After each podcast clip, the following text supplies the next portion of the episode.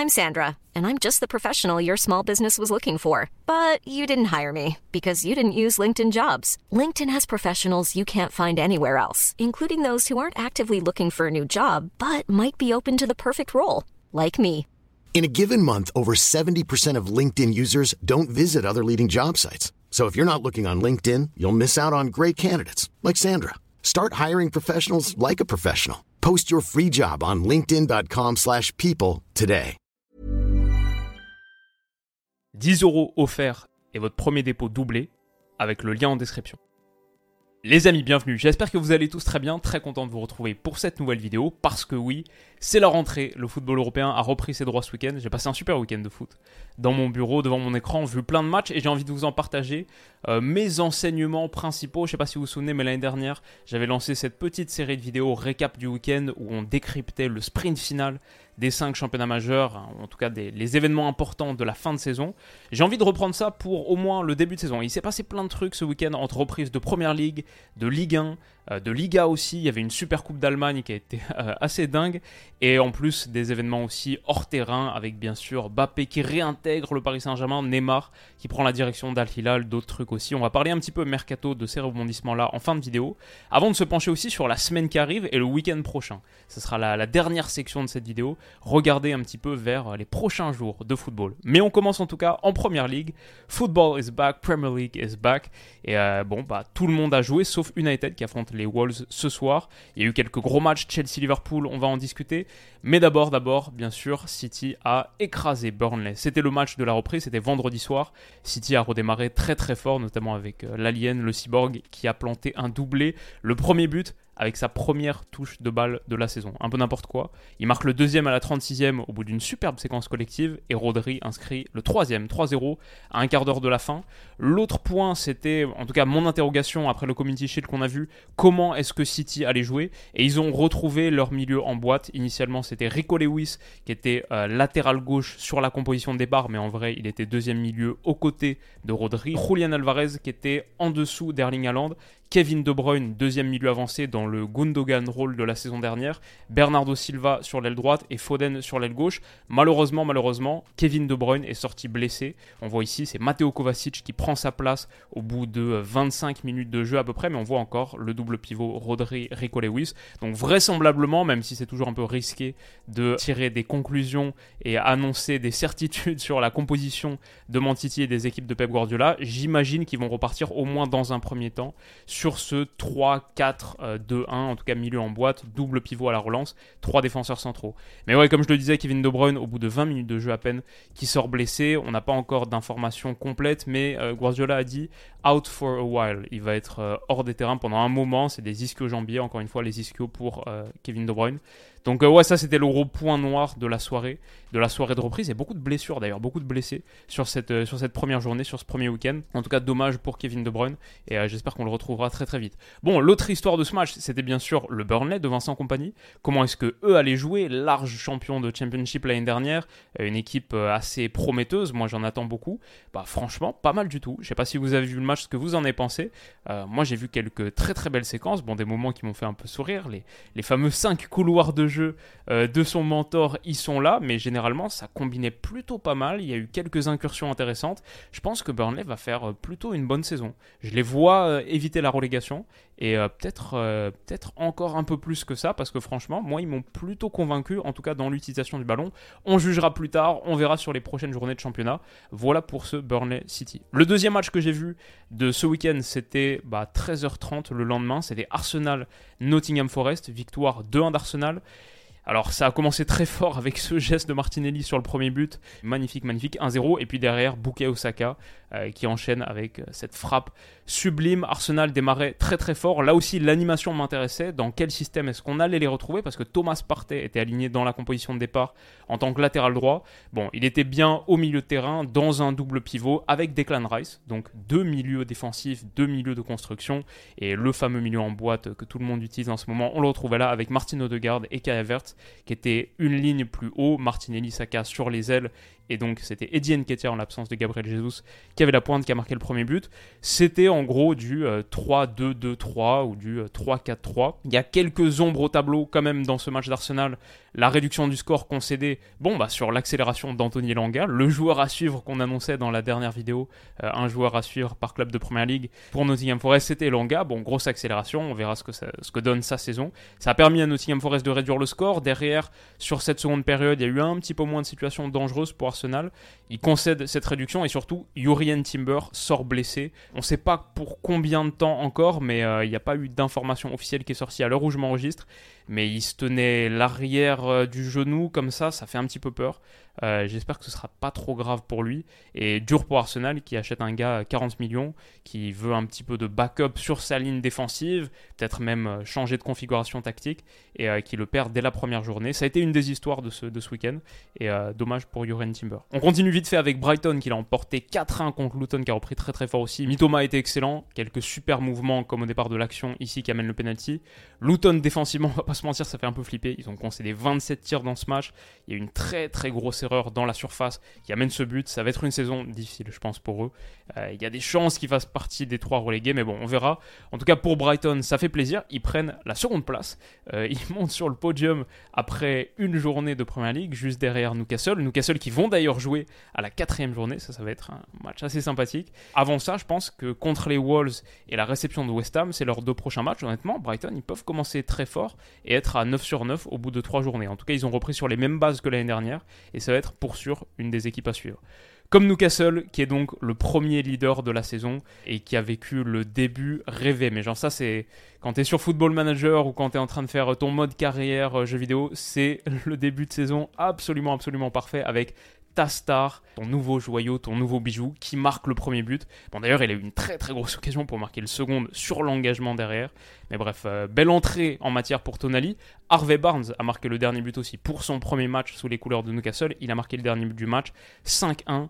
Parmi les autres éléments majeurs, euh, Diaby a égalisé pour Aston Villa. Donc son équipe s'incline largement, mais lui est buteur pour son premier match. Bon départ, et lui aussi c'était mon joueur à suivre pour Aston Villa bien sûr. Et doublé d'Alexis Sack, euh, à la suite notamment d'un coup franc indirect de Tonali. C'est très très bien parti pour Newcastle. La veille en plus, il y avait eu le premier épisode de leur documentaire, la Amazon Prime, que j'ai regardé, qui était sympathique. J'ai hâte de les voir en Ligue des Champions maintenant, mais déjà là contre Aston Villa, qui était un morceau intéressant de la fin de saison dernière. Euh, grosse performance et euh, un match qui envoie un message au reste du championnat anglais. Brentford, Tottenham, dans la foulée, c'était la première, c'était le lendemain, c'était la première de Postecoglou. Ça s'est pas trop mal passé de partout. C'était la première sans Harry Kane aussi, donc on avait Son qui était capitaine, qui a concédé un penalty malheureusement assez tôt converti par Brian Bemo. Quelques minutes avant ça, Tottenham avait ouvert le score via un coup franc de Madison, euh, repris de la tête par Romero. Ça fait deux partout au final, mais dans l'ensemble, je dirais relatif bon match de Tottenham. Postecoglou a dit que ça manquait un petit peu de créativité dans le dernier tiers. Euh, je pense qu'il avait raison. Mais par contre, j'ai vu beaucoup de contrôle. Euh, Bissouma a fait un super super match. Et ça, c'est assez encourageant pour les Spurs. Donc il y a du potentiel. Je ne sais pas si l'effectif est suffisamment bien fourni dans le dernier tiers sur le secteur offensif pour faire top 4. Mais il y a du potentiel. Et je pense que Postecoglou peut euh, faire quelque chose de sympathique avec Tottenham. Chelsea-Liverpool, ensuite, ça c'était le dernier match du week-end. Je l'attendais énormément, il n'a pas déçu. Quand tu ajoutes toute la saga Caicedo aussi, ce truc un petit peu incroyable autour de la prochaine destination, ce sera donc Chelsea, ça a été annoncé officiellement. Ce matin, ce sera Chelsea pour Caicedo. Bon, ça m'intéressait beaucoup ce match. Et la première chose, comment est-ce que Liverpool allait jouer avec un petit manque de renfort dans l'entrejeu? 4-3-3 sur le papier. On voit Alexis McAllister, le seul vrai milieu central pur du lot. Soboslai, pour moi, c'est un petit peu plus un milieu avancé. Et Cody Gakpo, qui est plus un attaquant, voire un ailier, aligné dans ce rôle de milieu central. Ce qui était intéressant, c'est que du coup, c'était pas exactement un 4-3-3 avec ballon. C'était un peu comme sur la fin de saison dernière, Trent Alexander-Arnold dans le double pivot, encore un double pivot, encore un 3 plus 2 pour relancer, ce qu'on voit un petit peu de partout. Et euh, c'était pas mal. D'ailleurs, il envoie la passe décisive, ce qui aurait pu être une passe décisive pour Mossala pour aller marquer le but du 2-0. Malheureusement, c'est refusé pour une position de hors-jeu de pas grand-chose. Mais donc, avec ballon, initialement, mon truc, c'est que je trouvais Liverpool assez intéressant. Franchement, tous ceux qui ont vu la première demi-heure, tout le monde se dit euh, waouh, Liverpool, c'est chaud. Euh, avec ballon, ils font peur. Offensivement, il y a beaucoup, beaucoup de potentiel. Et c'est vrai que même sur les phases de transition, par exemple, ici, le positionnement de Cody Gakpo, moi je le trouvais particulièrement intéressant. Ça, c'est après un corner, il me semble, de Chelsea. Bah, le fait de pouvoir avoir Gakpo qui libère, qui ensuite va se projeter pour aller casser la ligne dans la profondeur, ça fait qu'on a 4 offensifs qui peuvent attaquer le grand espace. Luis Diaz qui a ici le ballon, Diogo Jota, Cody Gakpo et Mossala. Darwin Nunez était sur le banc. Donc on a ce quatuor qui peut faire mal là, 4 contre 4, 4 contre 5. D'ailleurs, Cody Gakpo, il va se retrouver dans une position très très intéressante. Malheureusement, je pense que l'exécution n'est pas parfaite. Pourquoi pas faire la passe en retrait pour Salah? Mais elle est un petit peu trop dans son dos. Bon, il va quand même trouver la barre transversale derrière. Voilà, Liverpool avait des séquences intéressantes. Et ce positionnement de Gakpo, initialement, je me dis pourquoi pas. Le problème, c'est que sans ballon, bah, on voit que c'est pas un milieu de terrain. Il lui manque trop de science défensive. Là, c'est l'action qui amène le corner de l'égalisation pour Chelsea. C'est totalement mangé par Raheem Sterling. Je pense pas qu'on reverra régulièrement Cody Gakpo dans un rôle de milieu de terrain comme ça. En tout cas, c'est pas le but pour Liverpool. Il faut qu'il se renforce, il faut absolument qu'il prenne quelqu'un. Ce sera pas Caicedo, j'ai l'impression que ce sera pas Lavia. Euh, mais il faut que ce soit quelqu'un parce que parce que c'est pas assez équilibré, je pense, comme composition. Et du coup, après ce bon départ de Liverpool, mais finalement je suis un petit peu plus euh, nuancé dans mon analyse à la fin du match. Bah, du coup, c'est plus Chelsea, je pense, qui sort comme étant euh, le vainqueur au point de ce match, le vainqueur moral entre guillemets de ce match, parce que franchement, ils ont été pas mal du tout sur la dernière heure de jeu, entre la 30e et la 90e. Ça, c'était le positionnement à la base. Donc, Raheem Sterling, Jackson, Chukwuemeka. Bon, en vrai, Chukwuemeka un petit peu plus libre, un petit peu plus sous euh, le duo euh, Sterling très très offensif qui prenait l'aile, Jackson en pointe, ok ça comme on s'y attendait. Un trio derrière, Disasi, Silva, Colwill, Disasi qui marque pour sa première, donc le seul but de Chelsea dans ce match. Mais honnêtement ils ont eu beaucoup beaucoup de très très bonnes séquences. Juste après l'égalisation de Disasi, euh, Chilwell marque, ça fait 2-1, Liverpool fait un petit peu flipper dans cette protection du milieu de terrain. Finalement c'est refusé pour un jeu de pas grand chose comme celui de Salah juste avant. Mais mon impression à la fin du match, c'est que Chelsea a un gros gros potentiel. Enzo Fernandez là, on le voit ici, mettre le ballon par-dessus, c'est pour une très grosse occasion de Chelsea. Il a fait un super super match, extraordinaire match d'Enzo Fernandez. Bonne utilisation du côté droit en général. Je trouvais que Sterling aussi a fait un de ses meilleurs matchs que j'ai vu personnellement sous les couleurs de Chelsea. Bonne combinaison avec Chris James là, il du jeu à 3 depuis le demi-espace. Il va chercher ton latéral qui centre, Nicolas Jackson qui reprend, ça passe de pas grand chose au-dessus. Il a eu de grosses occasions de Jackson. Et dans l'ensemble, malgré le fait qu'il est gâché, euh, il m'a fait plutôt une bonne impression, je dois dire. Il y a notamment une situation en seconde période où il attaque, et il me semble que c'est Konaté euh, en 1 contre 1, et franchement, quand il accélère, il peut aller sacrément vite. En plus, il a de la capacité athlétique pour résister. Donc euh, Jackson m'a fait bonne impression. L'entrée de Moudric aussi, que j'ai trouvé pas mal, même depuis le côté droit, même en étant côté droit, alors que je pense que c'est plus un gars que tu veux mettre côté gauche en général. Mais quelques bonnes percussions, il rate une grosse occasion à la fin. Dans l'ensemble, j'ai trouvé Chelsea assez encourageant. Un gros potentiel. C'est une équipe qui est loin d'être finie, aboutie. Je pense que c'est pas une équipe qui a trouvé encore son meilleur 11, ne serait-ce que ça. Mais, euh, mais le plafond, si ça commence à prendre, le plafond me semble assez haut. Et j'ai vu quelques individualités qui m'ont euh, qui m'ont vraiment parlé sur ce match. Liverpool aussi, mais il y a plus de travail sur le recrutement, je pense encore. Euh, dans le sens des arrivées, il y a vraiment des choses à faire pour Liverpool. Sans ça, sans ce renfort dans l'entrejeu, au moins un gros renfort dans l'entrejeu, peut-être que la saison sera plus compliquée que ce que je pensais initialement pour les Reds. Mais le début de match était sympa. En tout cas, un gros Chelsea-Liverpool pour relancer les hostilités cette première journée de Première Ligue. Et donc ce soir, United Wolves, le Monday Night Football. Hâte de voir ça, on en parlera sans doute dans quelques jours. Euh, week-end prochain, il y a deux énormes matchs aussi, ça on en rediscute en fin de vidéo. Ligue 1, c'était la rentrée des classes aussi pour le championnat de France. Pas mal de choses surprenantes. Déjà, Brest lance 3-2 pour Brest, assez incroyable, Lance qui menait 2-0 au bout de 20 minutes, puis qui s'écroule totalement en concédant deux pénalties. Ça fait 3 buts encaissés dès la première journée pour l'équipe qui était de très loin la meilleure défense de Ligue 1 l'année dernière. C'est pas le truc auquel on se serait attendu. Et euh, derrière, ils vont jouer Rennes week-end prochain, le PSG le week-end d'après et Monaco quatrième journée. Donc euh, ouais, début de saison peut devenir assez compliqué pour Lens. Montpellier, Le Havre, très bonne opération pour Le Havre, je pense, qui pour son retour en Ligue 1, son match de retour, accroche un point dans le temps additionnel à la Mousson, pas évident. Monaco qui bat Clermont 4-2 à Clermont dans un décor euh, très très spécial, doublé de Ben d'air. Je me suis pas trop penché sur Monaco pour l'instant, donc j'ai hâte d'en voir un petit peu plus sur les prochaines semaines. Toulouse qui l'emporte contre Nantes, Nantes qui voulait se venger de la finale de Coupe de France, mais qui perd 2-1 dans le temps additionnel. Très bon départ pour le TFC. Et Rennes qui devient le premier leader de Ligue 1 en confirmant les promesses de l'été. Net, net victoire contre Metz 5-1. Comme on l'a dit, ils reçoivent Lens le week-end prochain dans ce qui va être un sacré, sacré match. Nice-Lille, ça a fait un partout. Une belle première mi-temps entre deux gros morceaux Ligue 1. Derrière, c'était un petit peu plus décevant. But de Laborde et Diakité, donc un partout. Et puis OM Reims, donc la victoire de l'Olympique de Marseille au Vélodrome. Après une défaite très décevante à l'aller contre le Panathinaikos. D'ailleurs, le retour est demain prono en fin de vidéo, ça arrive très vite. Plusieurs changements, quatre changements opérés dans le 11 par Marcelino. Bemba qui remplace Balerdi, Rongier qui remplace Verretou, Muguet qui remplace Ismail Assar et Vitinha, qui s'appelle là Olivera selon Google, mais Vitinha qui a remplacé Aubameyang en pointe. En face, le Reims de Will Steele, c'était pas évident pour commencer, pour lancer la saison. D'ailleurs, Junya Ito a ouvert le score, mais très belle réaction avec l'égalisation d'Unai qui inscrit un super but. Vitinha, celui du 2-1, extrêmement important pour Marseille et pour lui. Demain, match vital contre le Panathinaikos. On va en discuter dans quelques secondes.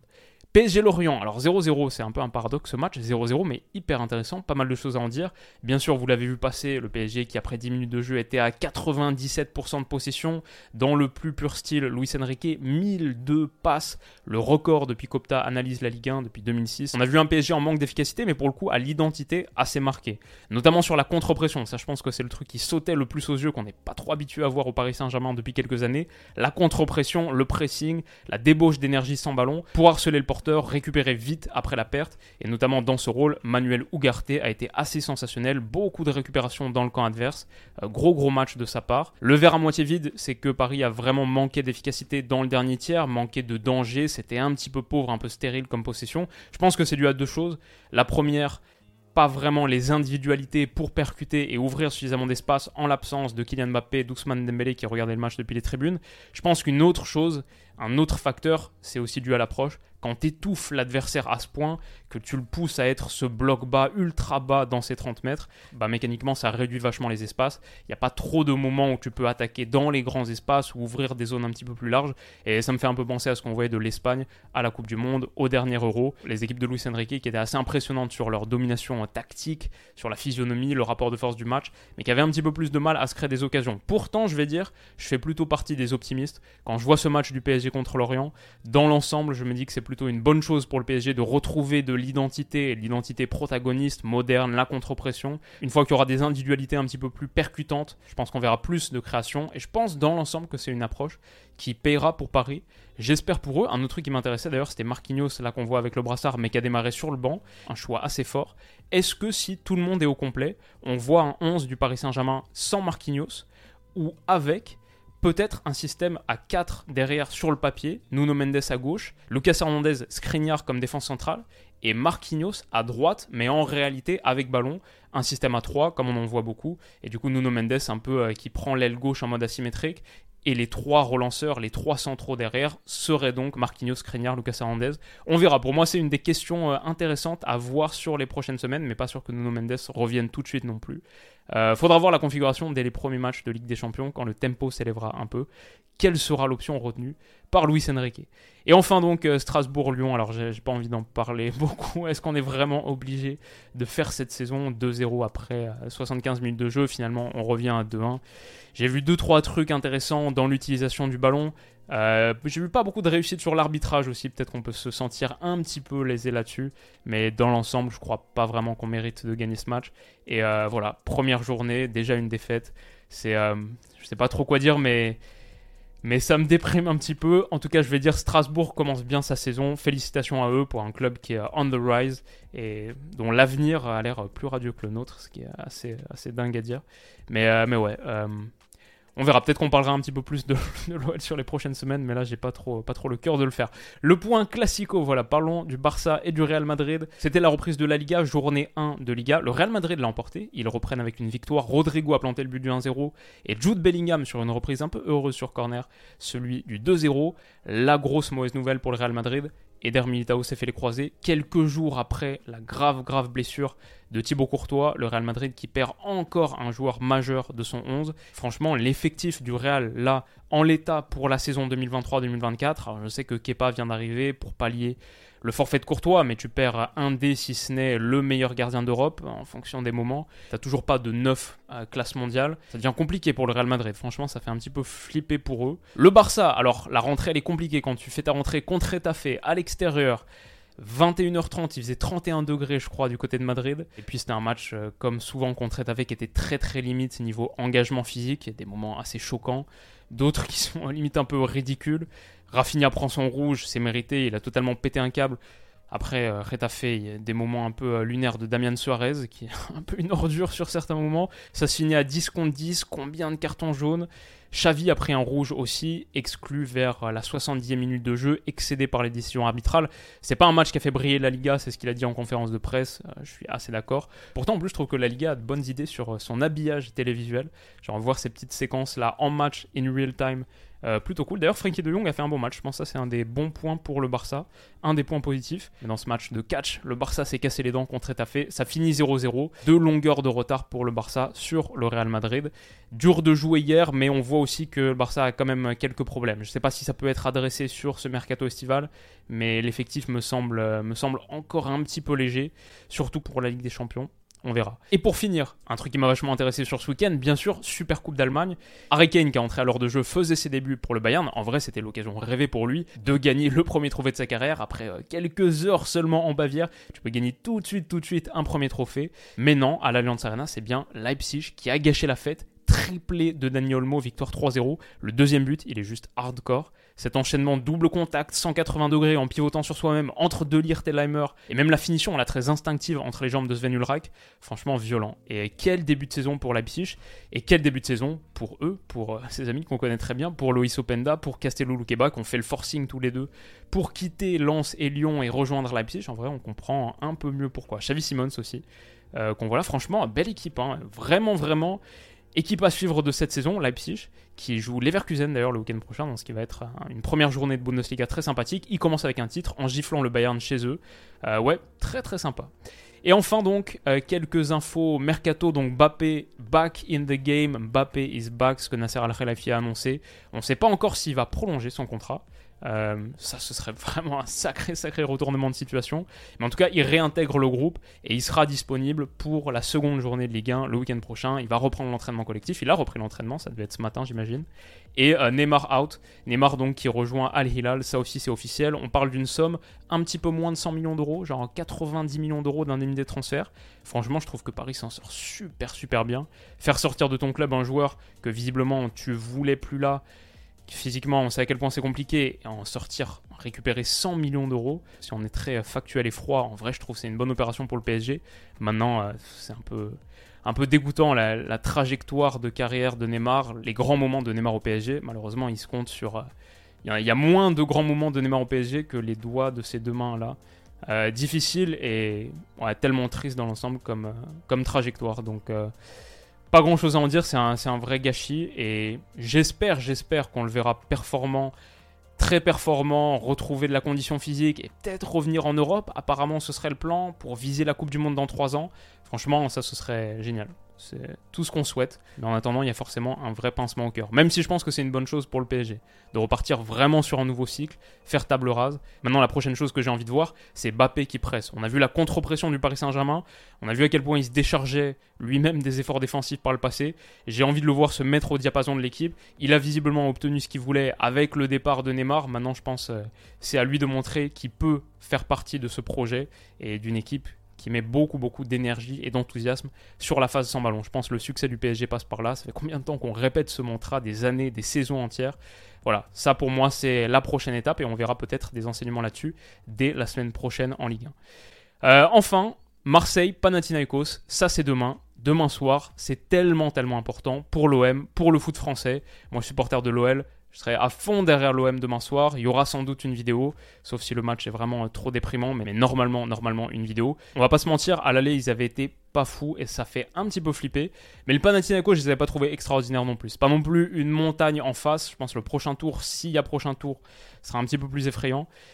Pour l'instant, je pense que l'OM peut encore le faire. Le rouge de Kondogbia avait fait très mal. Là, si tu peux être à 11 contre 11 sur tout le match, la qualif de l'OM, elle n'est pas à 1,55, ça c'est la victoire en 90 minutes. C'est sur Winamax d'ailleurs qui sponsorise cette vidéo, que je remercie comme vous le savez, comme la saison dernière.